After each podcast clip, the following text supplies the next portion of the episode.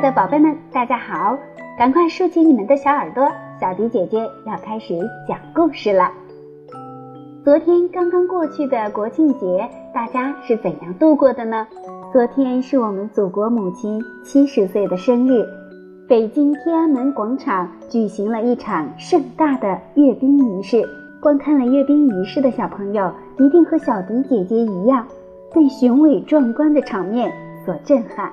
今天我们的美好生活都是祖辈们用血和生命换来的，所以我们要珍惜今天的美好生活，更要牢记英雄先烈们做出的牺牲。今天小迪姐姐就特别选择了小英雄王二小的故事，送给迁西的张明瑞小朋友和所有的宝贝们，希望大家健康快乐。更希望所有的宝贝为了祖国的辉煌勇往直前。接下来，我们一起来听今天的故事：抗日小英雄王二小。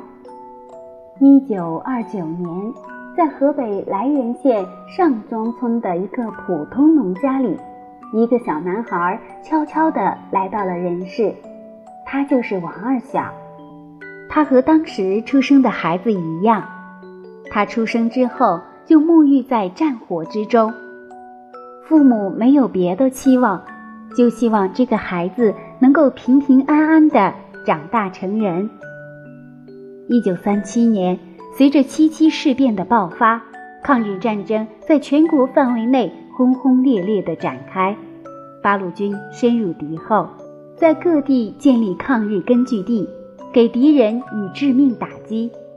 王二小的家乡就是抗日根据地之一。王二小年龄不大，志气不小。他八岁就加入了儿童团，常常一边放牛一边给八路军放哨，时刻注意着敌人的动向。日军经常来这个地方扫荡，王二小多次发现敌人的诡计，并帮助八路军消灭了敌人。一九四二年十月二十五日这一天，风和日丽，王二小像往常一样把牛赶到山坡上吃草，他自己则站在山坡的瞭望点，朝山下四周看去。几年的锻炼让王二小感觉十分敏锐，视力也很出众。他四下张望了一番，没有发现异样。于是坐在旁边的大石头上休息。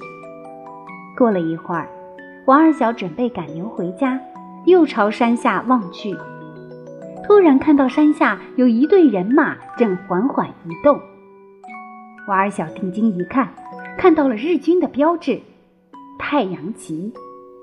只见日军在山口绕来绕去，看样子是迷路了。王二小冷静地考虑了一番。想绕小道去村子里的哨岗报信，以便通知乡亲转移。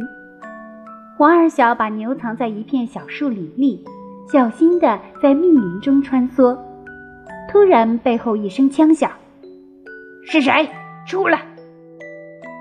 王二小回头一看，不好，他已经被日军发现了。一个日本士兵把他从树林里揪出来。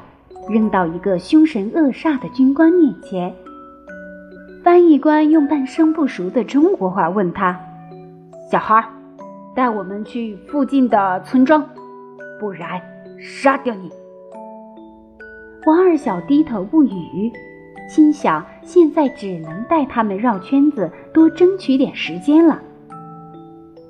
他假装不太情愿的样子，翻译官抄起马鞭就要打。军官将其拦住，嬉皮笑脸地冲王二小笑笑，从口袋里摸出两颗糖，用生硬的中国话说：“小孩，糖，给你，带我们去村子里。”王二小计上心头，决定将敌人引进昨天指导员告诉他的八路军的埋伏圈。于是他假意接过糖果。对军官说：“好吧，跟我来。”军官眉开眼笑地说：“好，好。”王二小首先将敌人从山坡上带出了山。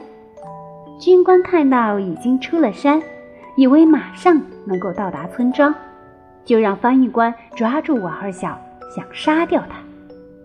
突然，前面出现一个三岔路口，军官让翻译官停手，对王二小说：“哪条路？说了就不杀你。”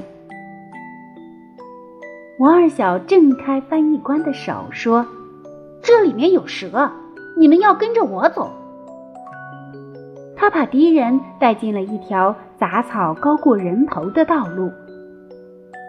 日军走了半天，觉得有点不对劲，正准备问王二小，突然四周响起了枪声，几个日本士兵应声倒下。日本军官这才知道上了当。